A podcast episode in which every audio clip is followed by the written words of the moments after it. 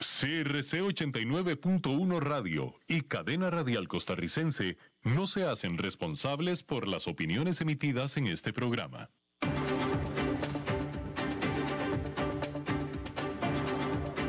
Inicia a las 5 con Alberto Padilla un programa diseñado con el objetivo de llevarte diariamente un tema de actualidad, acompañado siempre de reconocidos editorialistas, de lunes a viernes a las 5 de la tarde por CRC 89.1 Radio, a las 5 con Alberto Padilla.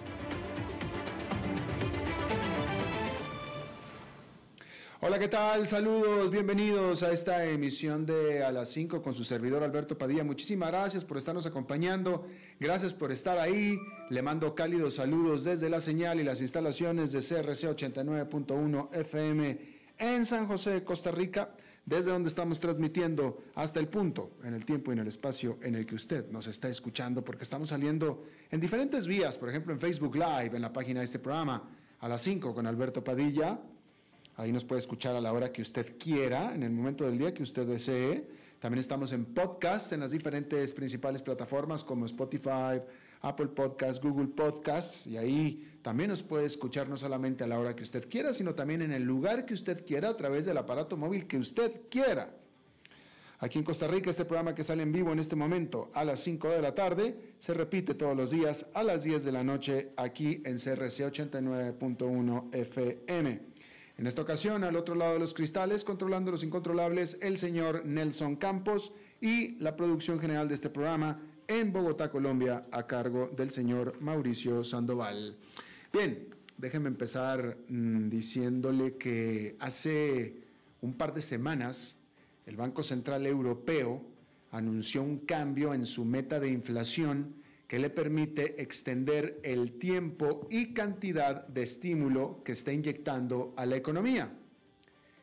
Entonces, aquí vamos ahora a echar un primer vistazo de lo que significa la nueva meta de inflación del Banco Central Europeo para su política monetaria y el futuro de sus masivos programas de estímulo. Hasta ahora, el BCE ha comprado 1,4 billones con B, billones de dólares en bonos desde marzo del 2020 como parte de su programa de respuesta de emergencia pandémica. Pero eso solo hasta ahora.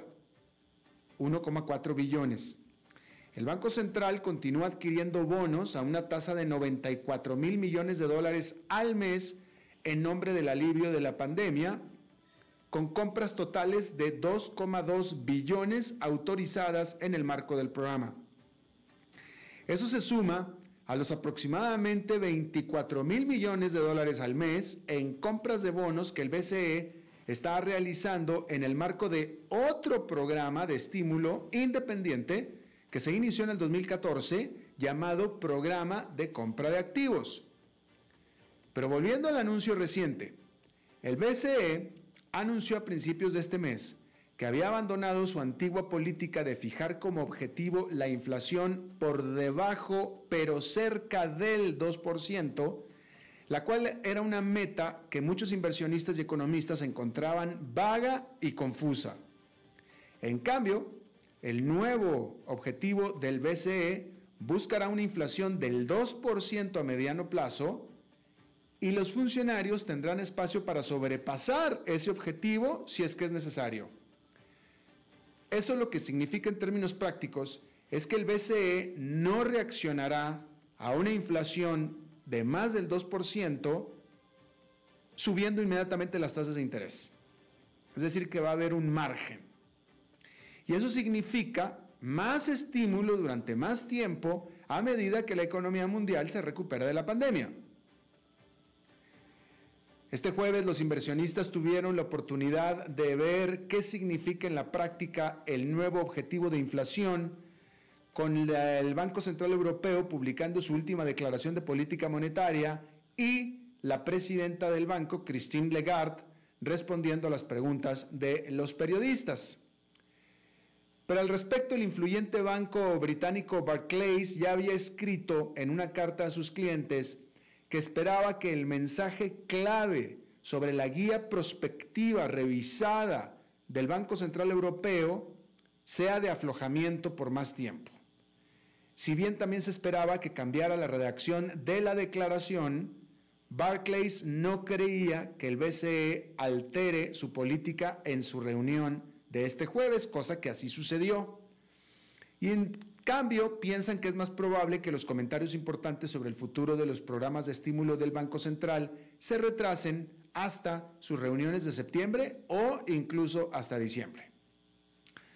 Los analistas de Barclays esperan que el Banco Central ponga fin a su programa de compra de bonos pandémicos en marzo del 2022, asumiendo que el renovado aumento en los casos de coronavirus no obligue a los países a imponer confinamientos altamente restrictivos.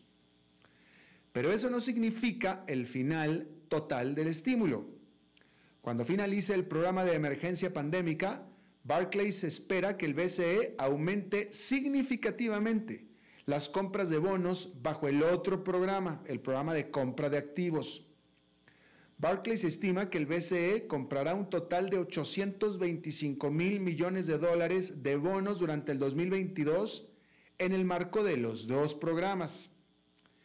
Dijo el banco que esperemos, mejor dicho, esperamos que la tasa, que las tasas oficiales se mantengan en los niveles actuales, las tasas de interés, y que las compras del BCE continúen de alguna forma a través de compras netas y reinversión durante el 2022 y solo reinversión a partir de entonces, más allá de nuestro horizonte de pronóstico y al menos hasta el final del horizonte de pronóstico del BCE del 2023.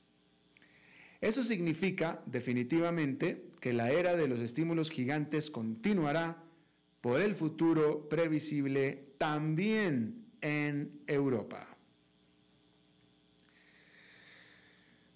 Bueno, cambiando de tema. Bueno, déjeme, hago este paréntesis porque estaba hablando en la nota de los pronósticos.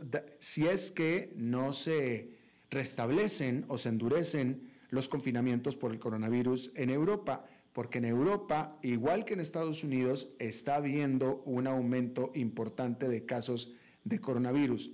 Comentar que hoy estuve charlando con colegas en España y me estaban diciendo que en este momento, en esta época, la tasa de contagios en España está en sus niveles máximos históricos. ¿Sí? ¿Usted se acuerda que hace un año España junto con Italia eran los dos países más afectados del mundo? Hace un año. Bueno, pues España está teniendo hoy una tasa de infecciones más alta que la de hace un año. Es histórica en España. Sin embargo, tiene la particularidad de que se está propagando entre los jóvenes. Y los jóvenes no se enferman tanto como los más adultos. Entonces, por eso no hay tanta crisis hospitalaria como la de hace un año. Eso es lo que me estaban explicando. No hay tanta crisis hospitalaria. Y obviamente también eso es reflejo de que a la gente ya le importa un comino. Porque si después de un año se están todo una tasa de contagio más alta, pues quiere decir que no están tomando precauciones. Que también eso ya sucedía con los jóvenes. Pero eso es lo que está pasando particularmente en España. Bien, ahora sí cambiando de tema, las cosas se ven bastante difíciles en este momento para las grandes tecnológicas chinas, especialmente las empresas que han estado considerando salir a bolsa en el extranjero como una forma de recaudar dinero. El frío creado por las tensiones, tanto dentro de las fronteras de China como con Estados Unidos, amenaza con detener la inversión extranjera en tecnología china. Y los inversionistas ya están nerviosos. El banco de inversión Goldman Sachs la semana pasada reveló en un informe que la represión tecnológica sin precedentes de China ha eliminado desde febrero un billón de dólares en valor de las acciones tecnológicas chinas que cotizan en el extranjero, que es una de las peores liquidaciones de la historia. Y dije un billón con B. Y desde, las, y desde que las acciones de Didi se desplomaron este mes después de su debut en bolsa en Nueva York, como resultado del masivo escrutinio que la compañía de transporte ha enfrentado por parte de los reguladores chinos y los legisladores estadounidenses, una ola de otras firmas chinas presuntamente han cancelado sus planes de cotizar en los Estados Unidos, por lo que muchos en el mercado prevén que sea muy posible que sea el final, al menos temporalmente, de las colocaciones chinas en los mercados estadounidenses. Y es que el gobierno chino está enviando una señal muy clara a las empresas tecnológicas chinas y al resto del mundo de que las organizaciones chinas deben trabajar en estrecha colaboración con el gobierno chino, cosa que a su vez toca la sensibilidad del gobierno de Estados Unidos, que ya de por sí tiene impuestas sanciones a las empresas que determina tiene demasiada relación con el gobierno central chino. El cotizar en los mercados estadounidenses ha sido durante mucho tiempo una forma importante para que las empresas chinas obtengan capital extranjero. A pesar de las tensiones entre los dos países, las empresas chinas han recaudado, aún recaudaron durante el año pasado alrededor de 13.600 millones de dólares para cotizar en Estados Unidos, que es el mejor total anual desde el 2014, cuando Alibaba se hizo pública en una oferta pública inicial de 2 mil millones de dólares en Nueva York, de acuerdo a los datos del proveedor de datos, DealLogic. 2021 también se venía perfilando como un año excelente antes de la salida a la bolsa de Didi, que fue mal lograda por las acciones que ejecutó el gobierno chino en contra de la empresa. Bueno, el presidente de Tesla y fundador, Elon Musk, como usted sabe, es una de las voces más fuertes en el mundo de las criptomonedas. Con frecuencia usa su masiva plataforma en Twitter, Musk, para aplicar, para publicar sobre varios activos digitales y a menudo dicta los bruscos cambios en sus precios. Pero el miércoles Musk aclaró que es tanto inversionista criptográfico como un partidario, a pesar de que recientemente dio indicios de lo contrario. Hablando en un evento junto al CEO de Twitter, Jack Dorsey, y la CEO de ARK Invest, Cathy Wood, Musk dijo que las únicas inversiones personales importantes que tiene fuera de sus compañías Tesla y SpaceX son en Bitcoin Ethereum y Dogecoin. Añadió que Tesla y SpaceX también poseen bitcoins. A pesar de la confusión que ha creado en el mundo de las criptomonedas, Musk aclaró que es un partidario de Bitcoin y la idea de las criptomonedas en general. En mayo pasado, Dogecoin se desplomó cuando Musk apareció en el programa de comedia Saturday Night Live y lo calificó al Dogecoin solamente como un ajetreo. Ese mismo mes, Musk dijo que Tesla dejaría de aceptar bitcoins como pago debido a la gran cantidad de energía utilizada para extraerlo, provocando una caída de su precio. Ahora, no siempre es fácil analizar las declaraciones de Musk sobre las monedas digitales, pero ahora, en esta ocasión, habló como habla un inversionista. Textualmente dijo, si el precio del Bitcoin baja, pierdo dinero, pero podré comprar, mas no vender. Definitivamente no creo en subir el precio y vender, ni nada por el estilo. Me gustaría que Bitcoin tenga éxito, dijo Elon Musk sobre el Bitcoin. Decir que después de estas palabras el valor del Bitcoin subió por encima de los 30 mil dólares porque también Elon Musk en esta plática, en esta conferencia, sugirió que iba a revertir, sugirió la reversión, la vuelta en U, para permitir ahora que Tesla de nuevo acepte bitcoins como método de pago por sus vehículos. Bitcoin se había derrumbado desde alrededor de 50 mil dólares que fue cuando Tesla dejó de aceptar bitcoins en mayo. Y hoy subió, ayer subió por arriba de 30, desde 50 hasta 30, de mayo a julio.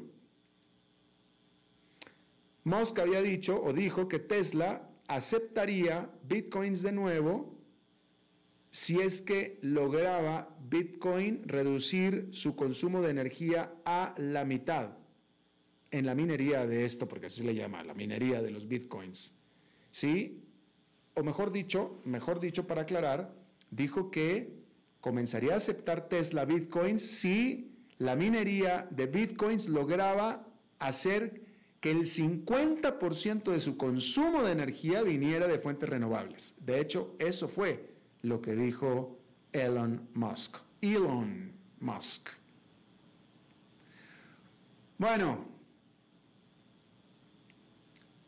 ¿puede alguien votar para discutir un acuerdo que no existe? Esa es la pregunta ontológica que Chuck Summer, el líder demócrata del Senado, planteó el miércoles ante la Cámara y la respuesta fue no. Los republicanos bloquearon unánimemente un esfuerzo por avanzar en las negociaciones sobre la parte bipartidista del plan de infraestructura del presidente Joe Biden, en el que las fervientes discusiones se han prolongado durante semanas. La visión optimista de este revés es que es temporal, porque los republicanos se mostraron reacios a apoyar una legislación que es inexistente, pero algunos centristas dicen que estarán listos para avanzar el lunes cuando estiman que las discusiones estarán más avanzadas. Incluso pueden tener los 10 requisitos para superar un obstruccionismo. Pero la opinión pesimista es que la votación augura problemas en el futuro. Porque votar para que avancen las discusiones y votar para realmente gastar 600 mil millones de dólares son dos cosas totalmente diferentes.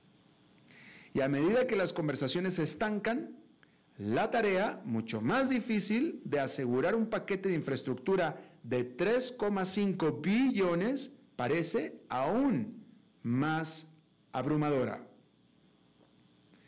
A este respecto, déjeme le digo que el líder de los republicanos en la, casa, en la Cámara de Representantes, Kevin McCarthy, sacó, quitó sus nominados, sus cinco nominados, los quitó del panel que se iba a encargar de investigar el ataque al Capitolio en Washington este enero 6, por muchos calificado como una insurrección, incitada por el entonces presidente Donald Trump. Y es que se desató un conflicto partisano que se escaló después de que Nancy Pelosi, que es la vocera de la Casa de Representantes que pertenece al Partido Demócrata, cuando ella rechazó a dos de los nominados de McCarthy para este panel, argumentando ella de que estos dos nominados ya habían desde antes tratado de socavar la integridad de esa investigación. Y entonces, como Nancy Pelosi se quejó de eso, Kevin McCarthy dijo, ah, ¿sabes qué? ¿No te gustaron esos dos? Pues no te doy ninguno, fíjate. Y le quitó todos. Y ahí está otra vez el conflicto. Porque resulta, como, como era, era de esperar, ¿verdad? Los republicanos, obviamente, pues no quieren pues calificar las cosas como son, no quieren que eso se llame una insurrección, eh, pues en fin, tienen mucho que perder, así es que definitivamente no apoyan este panel bipartisano para investigar qué fue lo que sucedió, porque si se meten a investigar, pues es algo que va a caer en contra del Partido Republicano. Bueno, en Hong Kong, durante las batallas callejeras a favor de la democracia que sacudieron la ciudad, el llamado doxing demostró ser un arma potente. En la primera mitad del 2019 se revelaron casi 5.000 casos de usuarios de Internet que publicaron datos personales de personas que consideraban enemigas, en particular agentes de policía. Las leyes de privacidad de ese entonces resultaron claramente muy débiles. Pero hoy los críticos dicen que la legislación anti-doxing que se está abriendo paso en la legislatura del territorio de Hong Kong va demasiado lejos. Si se aprueba, Los infractores enfrentarán hasta cinco años de prisión por un delito que ha sido tal vez deliberadamente redactado de manera vaga. A muchos les preocupa que se utilice de forma arbitraria para aplastar contenido que en realidad no le interesa al gobierno, pero que lo usarían como excusa. Y es que tales temores, de hecho, están bien fundados. La ley de seguridad nacional impuesta por China en el 2020 fue igualmente imprecisa y las garantías sobre su supuesto limitado alcance se olvidaron bien rápido. Con la ley Doxing, un comisionado designado por el gobierno podrá investigar casos en cualquier parte del mundo. Y a las empresas de redes sociales les preocupa que sus empleados vayan a ser considerados responsables por el contenido que suben los usuarios. A los habitantes les preocupa que Hong Kong esté siendo infiltrado gradualmente bajo la gran muralla de fuego china. Bien, Estados Unidos y Alemania alcanzaron un acuerdo sobre el oleoducto Nord Stream 2 que llevaría y que llevará gas desde Rusia directo, desde el Ártico ruso directo hasta Alemania. La Casa Blanca tenía sus objeciones con este oleoducto y de hecho sancionó a las empresas que lo estaban construyendo y todo lo que tuviera que ver con el oleoducto, porque este proyecto gigantesco de 11 mil millones de dólares le daría, de acuerdo a la Casa Blanca, a Rusia mucha oportunidad de mangonear literalmente a Europa, que dependerá y depende de, esa, de esos oleoductos que van desde Rusia por el gas que necesita para calentar el viejo continente. Pero bueno, con este acuerdo, Alemania se comprometió, prometió que usaría eh, medidas de retaliación en contra de Rusia si es que el Kremlin intenta usar al gas como un arma para presionar a Europa. Si es que eso vale, va a funcionar a Vladimir Putin, yo tengo mis dudas, pero bueno, ¿qué más le quedaba a la Casa Blanca que aceptar eso? Bueno, China rechazó una mayor investigación propuesta por eh, la Organización Mundial de la Salud sobre los orígenes del COVID-19 si es que esta investigación lo que considera es una fuga o una filtración de un laboratorio de Wuhan como posibilidad. China dijo, si esa va a ser una posibilidad de la investigación, entonces no queremos que se haga. Eso fue lo que dijo China. No parece que sea una reacción muy de alguien que es inocente, definitivamente. Eh, otra teoría, por supuesto, como usted sabe, es que eh, el coronavirus se pasó de animales hacia los humanos en un mercado de animales vivos, también ahí mismo en Wuhan. ¿Sí? A todo esto, el director general de la Organización Mundial de la Salud dijo la semana pasada que era prematuro el eliminar la filtración de un laboratorio como una posibilidad. Pero China ya se rehusó a seguir cooperando si es que la investigación va a ir por ese lado. De nuevo, no parece la posición de alguien que no tiene nada que temer. YouTube anunció que quitó de su plataforma 15 videos que subió nadie menos que el presidente de Brasil, Jair Bolsonaro, por estar diseminando desinformación acerca del COVID-19. En uno de estos videos, un doctor brasileño recomienda usar como tratamiento para el COVID-19 dos medicamentos que no han sido probados como eso, como tratamientos y mucho menos exitosos, lo cual va en contra de la política de contenido de YouTube.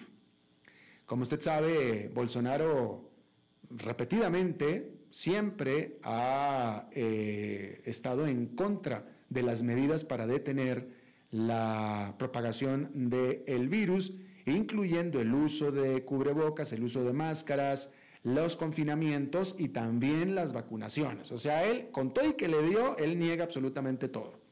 Facebook y Twitter también habían ya eliminado, bajado de sus plataformas, videos de Bolsonaro el año pasado. Ahí lo tiene usted. Eh, bueno, y los Juegos Olímpicos de Tokio se inauguran eh, pues ya próximamente este viernes, que ya es viernes en Tokio, ya este viernes se inauguran oficialmente los Juegos de Tokio 2020, pero ahí adentro de la organización rodó otra cabeza más entre los organizadores con el despido de Kobashi Kentaro, que es nadie menos que el director del espectáculo de apertura de los Juegos, de la ceremonia de apertura de los Juegos Tokio 2020.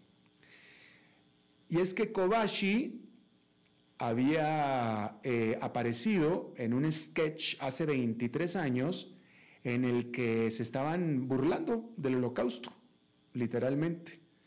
Y bueno, este fue el cuarto oficial de alto rango de los Juegos Olímpicos en que, que tuvo que renunciar por haber hecho declaraciones que son ofensivas.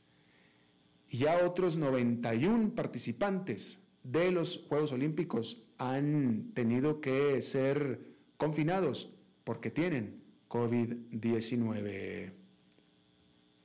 Bueno, allá en Nueva York esta fue una jornada positiva.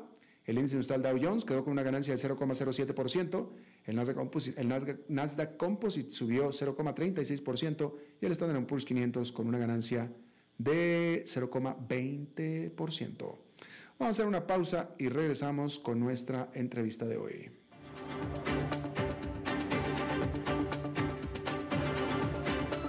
A las 5 con Alberto Padilla por CRC 89.1 Radio.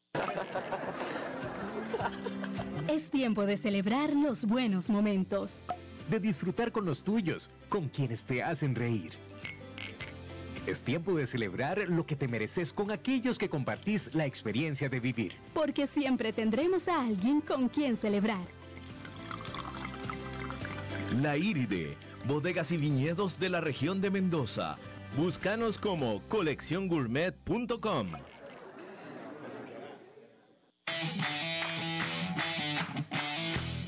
Los deportes, aquí en CRC 89.1 Radio.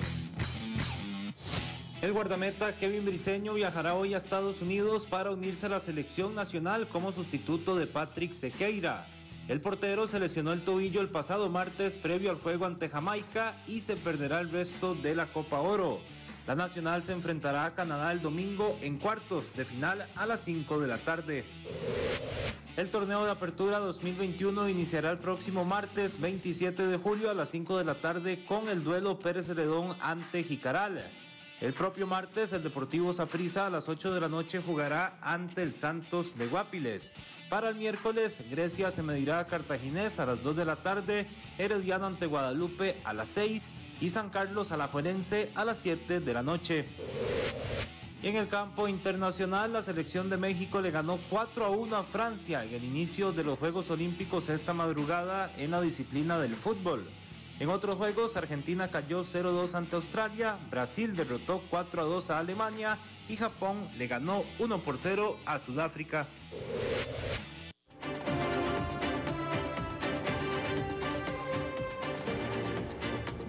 Seguimos escuchando a las 5 con Alberto Padilla. Muchísimas gracias por continuar con nosotros. Bueno, eh, en esta jornada vamos a abocarnos a Argentina, donde eh, la Fiscalía del país se está poniendo en la mira al expresidente Mauricio Macri de una acusación bastante eh, particular, bastante sui generis, diría yo. yo no sé, eh, eh, políticamente hablando hubiera esperado tal vez que eh, hubieran acusado a un exgobernante en Argentina de corrupción, tal vez, ¿no? Pero esta acusación que le están haciendo al expresidente Mauricio Macri sí definitivamente es sorpresiva, cuando menos desde mi punto de vista, porque lo están acusando y lo están investigando criminalmente por haber mandado, contrabandeado, ilegalmente obviamente, armamento a Bolivia. Esa es la acusación. Y le agradezco muchísimo que esté con nosotros Carlos Rosansky. Él, es, eh, él fue juez federal, es académico actual, un experto en temas de leyes. Y don Carlos, yo te agradezco, Carlos Rosansky, muchas gracias por estar con nosotros. No, Alberto, un placer para mí estar ahí. Muchas gracias. Gracias a ti. Cuéntanos cuál es, primero que nada, por, eh, ¿Por qué, en primer lugar, por qué sería ilegal? Si es que esto sucedió, que el gobierno de, Mauricio Macri envió armamento a Bolivia, ¿por qué esto habría sido ilegal? Bueno, en primer lugar, porque se, ocultó, se hizo de una manera oculta, por toda la evidencia que hay hasta ahora, de manera maliciosa. y eso sería en cuanto al, al contrabando en sí mismo. Lo que pasa es que eh, la imputación en Argentina es de contrabando agravado, que es un delito muy serio, pero hay que agregarle el contexto. Mm. El contexto es el golpe de Estado en Bolivia, es decir, esto sucedió en los días del golpe, eh, se trata de armamento eh, de represión que fue utilizado probablemente para masacres en Bolivia, recordemos la masacre de Sencata y de Sacaba, y, todo esto lo pone en un contexto de muchísima gravedad. No solo, no solo Alberto, la imputación en Argentina actual, vigente, tanto a él como a otros personajes de su banda, eh, sino también en Bolivia. Bolivia está investigando muy seriamente el tema, Alberto. Claro, me imagino. ¿Y cuáles son las pruebas? ¿Cómo, cómo se descubre esto y cuáles son las pruebas? O sea, el, eh, déjame te pregunto primero, el hecho sucedió, Argentina sí envió armamento a Bolivia. Yo personalmente no tengo dudas eh, y quiero agregar también algo para la audiencia de contexto personal de Mauricio Macri para que se ponga en el lugar adecuado. Mauricio Macri es un delincuente, Alberto, es un delincuente importante, es un hombre que ha cometido una cantidad de delitos inéditos en la República Argentina y tiene a su, a su lado una, una banda importante también delictiva. Lo digo esto para que no se piense que el tema del contrabando de armas es, es exclusivo de, este momento, sino que viene de otro tipo de delitos por los cuales está investigado e imputado. Eh, bueno, a eso, Alberto, eh, eh, las pruebas, la primera noticia que se tuvo fue del propio ministro boliviano que explicó en televisión que se había descubierto este traslado de armamento ilegal a Bolivia. Este fue el detonante inicial del caso. Y a partir de ahí, bueno, se abrió una caja de Pandora verdaderamente eh, que recién comienza, recién comienza. Claro, me imagino. Pero dígame una cosa, don Carlos, usted que fue juez, este, eh, eh, que, fue juez federal, este, que acaba de declarar, siendo juez usted acaba de declarar que Mauricio Macri es delincuente, ¿por qué, por qué usted afirma que el expresidente Macri es delincuente? Bueno, en mi caso personal, porque lo he denunciado penalmente, Alberto, en varias oportunidades y por diversos delitos, eh, yo mismo he sido víctima, por lo tanto hablo desde el conocimiento profundo, no solo de las, de las actividades ilegales que son conocidas en nuestro país, pero en mi caso personal porque además lo he denunciado en varias oportunidades por delitos muy graves. Ajá, ¿y nos puede platicar de qué delitos son estos?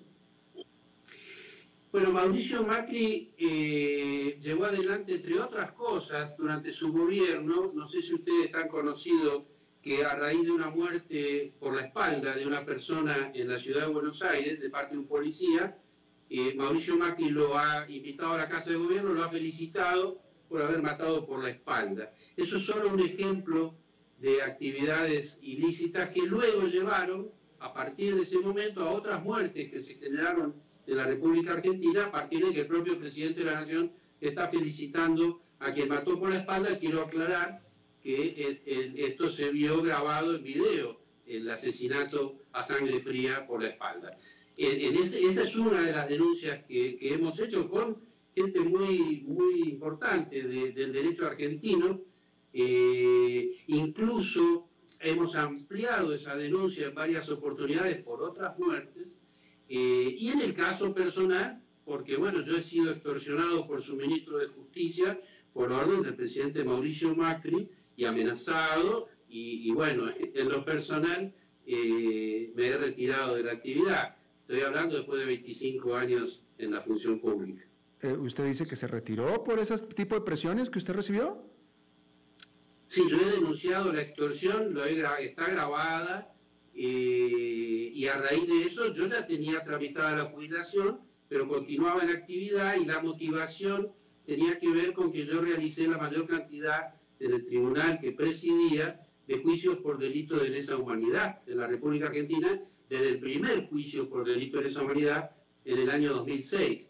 Y como es sabido, Mauricio Macri tiene una posición ideológica muy afín a la dictadura cívico-militar de los años 70 y durante su gobierno hubo una importante persecución tanto de opositores como de algunos funcionarios, en este caso, en mi caso personal, por eh, seguir adelante los juicios por delito de lesa humanidad. Claro, claro.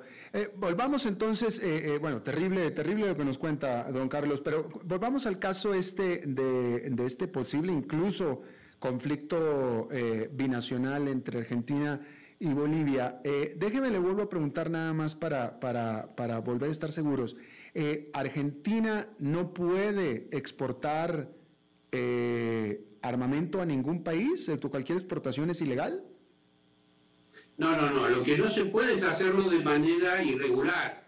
Es decir, el, gobierno de Mauricio Macri eh, envió un avión Hércules C-130 con 10 gendarmes, supuestamente para la protección de la Embajada Argentina en La Paz, mm.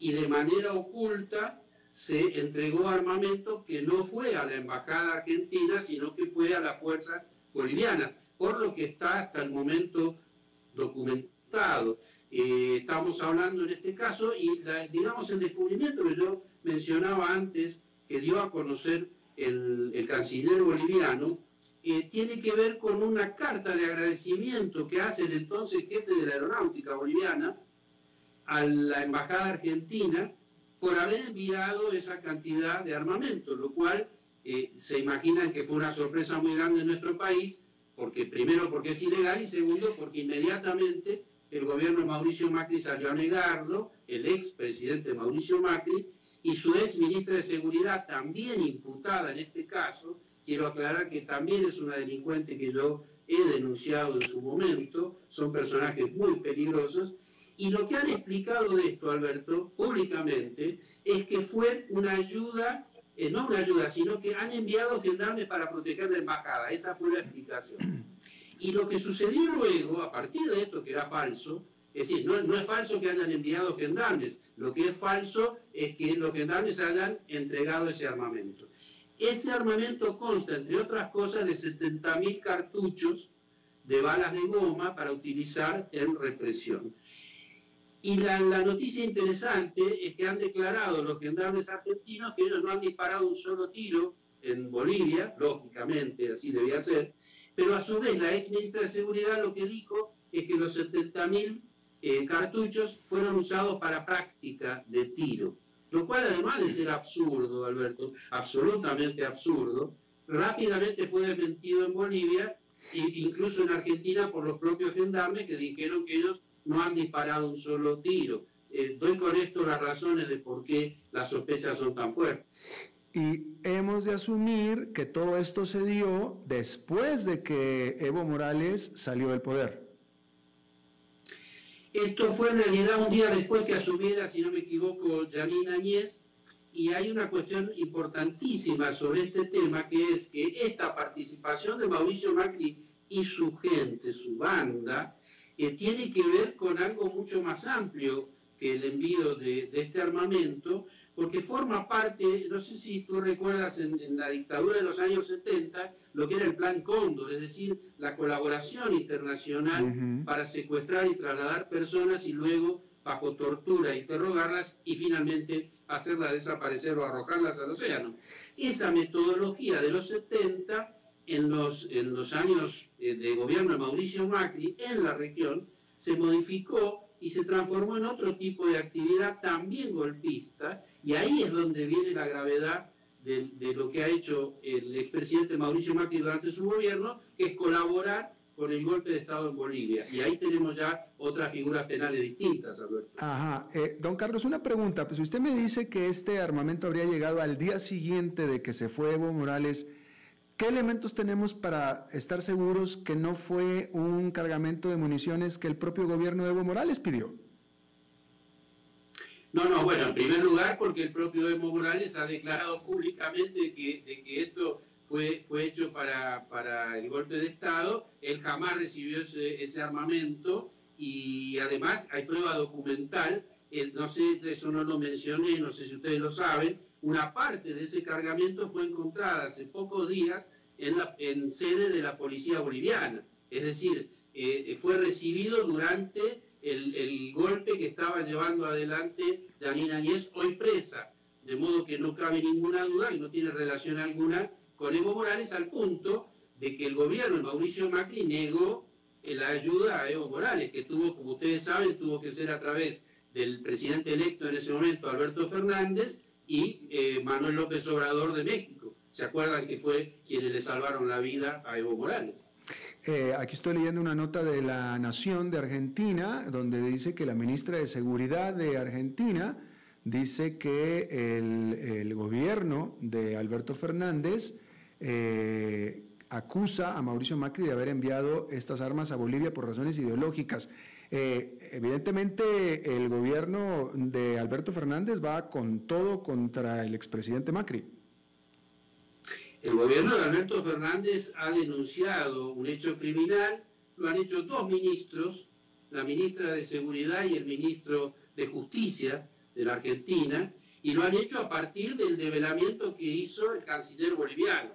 Eh, en este momento ya Argentina cuenta con importantes pruebas en nuestro país, pero a su vez Bolivia cuenta con importantes pruebas, por eso el escenario futuro es muy complejo jurídicamente para Mauricio Macri y otras personas, incluido el embajador, el ex embajador en La Paz.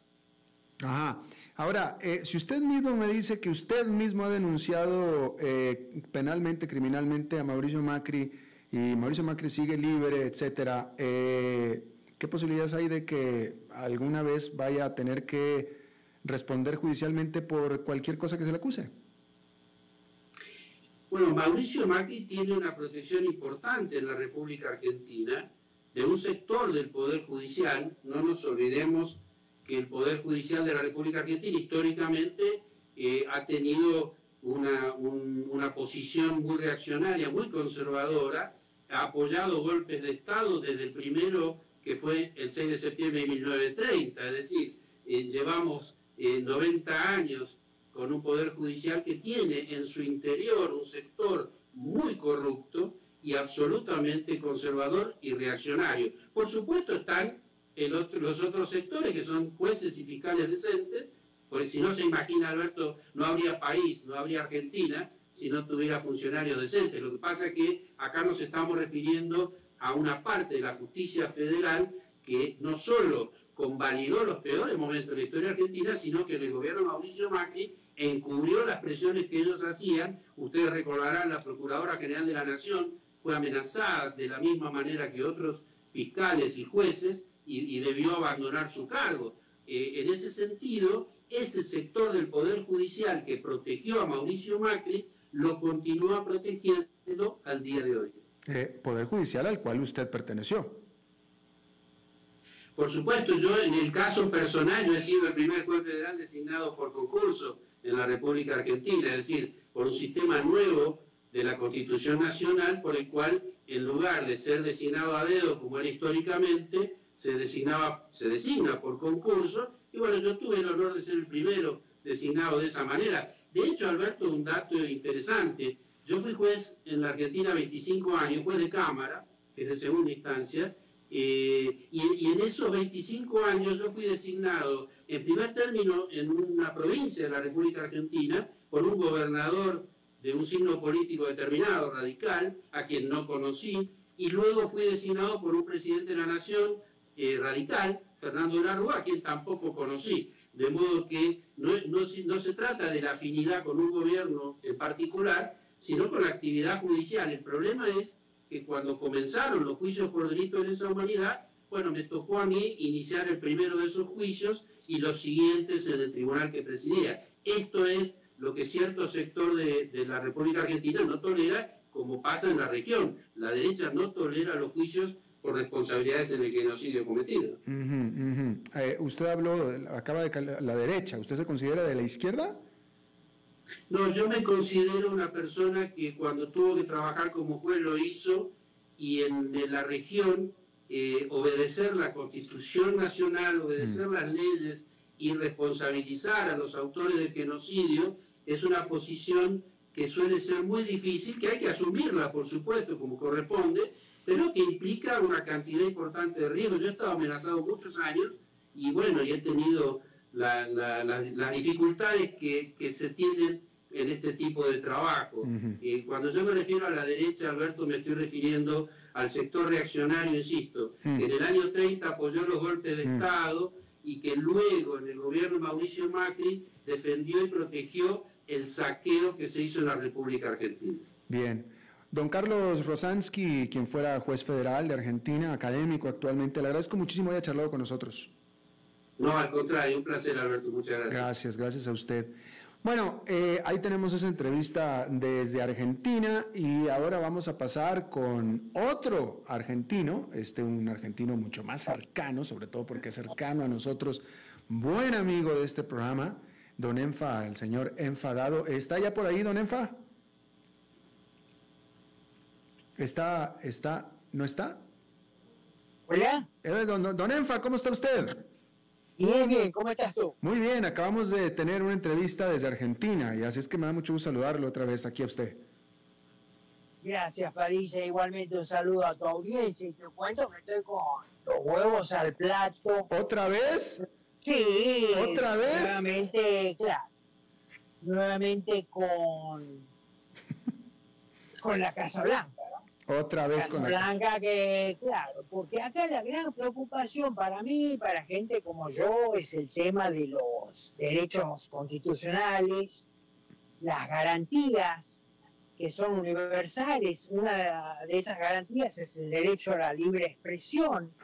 Y bueno, la Casa Blanca la semana pasada, hace una semana, dijo que está coordinando con Facebook para eliminar aquellas publicaciones que la Casa Blanca considera desinformación en cuanto al tema de la vacuna ¿no? y todo lo relacionado con el COVID. Luego pareció dar marcha atrás hace un par de días la Casa Blanca, pero igual quedó la sensación de que ellos, bueno, eh, tienen facultades o privilegios de pasar por encima de esta garantía constitucional de la libre expresión y usar a las corporaciones, en este caso Facebook, como los ejecutores de la eliminación de esas expresiones relacionadas con la vacuna. Eh, Entonces, la pregunta es, ¿qué es desinformación en este tema? ¿no? Ah. bueno, pues, yo, cosas que son mentiras. Cosas que son mentiras. Te cuento que ayer eh, Joe Biden en un town hall organizado por CNN dijo literalmente que las personas vacunadas con el COVID, contra el COVID, eh, no corren riesgo de ser infectadas. ¿Es esa desinformación también? Eso... Hay que anularlo a, hay que anularlo a Biden en las redes, sociales. Te cuento, el jefe este de infectólogos de Estados Unidos, el empleado federal con más antigüedad y el que más dinero cobra, Fauci. nosotros los contribuyentes, Fauci, al comienzo él decía que la, usar máscaras no era recomendable. Y después cambió de posición y dijo que la primera vez había hablado así porque no quería provocar una estampida de la gente comprando máscaras. Entonces como que hizo una maniobra de desinformación casualmente. Entonces, ¿de qué estamos hablando, Alberto? el tema acá, otra vez, el derecho a la libre expresión. Pues sí, pero... Sabemos que la gente, mucha gente está informada, sabe a quién le va a creer y a quién no, y jamás poder o tener la capacidad de utilizar para borrarte, para eliminarte, como ha sucedido en las redes sociales. Eh, a ver, don Enfa, déjeme ver a ver si podemos eh, eh, contextualizar un poquito esto. Este, a ver, a ver si, a ver, a ver si puedo hacer este planteamiento correctamente y, a ver usted qué opina. Si yo o alguien dice, ustedes vacúnense y van a estar bien, o alguien más dice, ustedes no se vacunen y van a estar bien. ¿Cuál de esas dos declaraciones es la que cuesta vidas? Porque una de las dos va a costar vidas. Bueno, la data informa que la gente que no se vacuna y hasta cierta edad, hasta menos de 70 años, tiene un 99.01 de probabilidad de vivir, mientras que los que se vacunan tienen un porcentaje muy, pero muy parecido. Pero, Entonces, las dos personas tienen razón. Pero don Enfa, don Enfa. Las dos posiciones tienen razón. Pero Parece que acá, eh, acá se está metiendo mucho miedo, se está apelando al miedo, eh, porque, bueno, los gobiernos, y este gobierno, el de Estados Unidos en particular, que es de origen zurdo, como el entrevistado que tuviste hace unos minutos. ¿Le pareció? Eh, sí, claro. Qué pena que no haya alguien que le dé el balance, digamos. Pero eso es otro tema, no voy a meter ahora porque no, estamos debatiendo. Eh, pero toda esta gente de origen zurdo son los que quieren abusar del poder para avanzar sobre tus derechos constitucionales y garantías. Eso lo estamos viendo. Mira, yo, yo En Estados Unidos hay un alto porcentaje de dudosos en cuanto a la vacuna, es porque han visto lo que está haciendo el gobierno. Lo han visto a Biden, a Kamala Harris, el año pasado declarar que ellos no se iban a vacunar, no se iban a vacunar con la vacuna aprobada durante el gobierno entonces de Trump, pero ahora están diciendo todo lo contrario. Entonces, la gente, te reitero, no es eh, quedada, no es tonta, se da cuenta quiénes están manipulando, quiénes están hablando con la verdad, quienes quieren hacer de esta situación de la pandemia una situación política para llevar agua para su molino, como decían mis abuelos. Pues sí, este, pues sí. Desafortunadamente se nos acabó el tiempo, don Enfa, pero creo que creo que su disgusto quedó manifiesto. y quiere registrar que tengo los huevos al plato con estas nuevas tentativas del surdaje que nos gobierna acá en Estados Unidos para avanzar sobre nuestros derechos y bueno, ni que hablar de lo que veo que está pasando en América Latina, en Argentina concretamente. Don, don, don, Enfa, ¿qué día será el que le podamos hablar que usted esté de buen humor? Y bueno, 5 de la mañana y un sábado. Bueno, don Enfadado, le agradezco muchísimo que haya platicado con nosotros. A la hora, Alberto Padilla, saludos a la audiencia. Gracias, igualmente para usted. Bueno, eso es todo lo que tenemos por esta emisión de a las 5 con su servidor Alberto Padilla. Muchísimas gracias por habernos acompañado. Espero que termine su día en buena nota, en buen tono y nosotros nos reencontramos en 23, en 23 horas. Que la pase muy bien.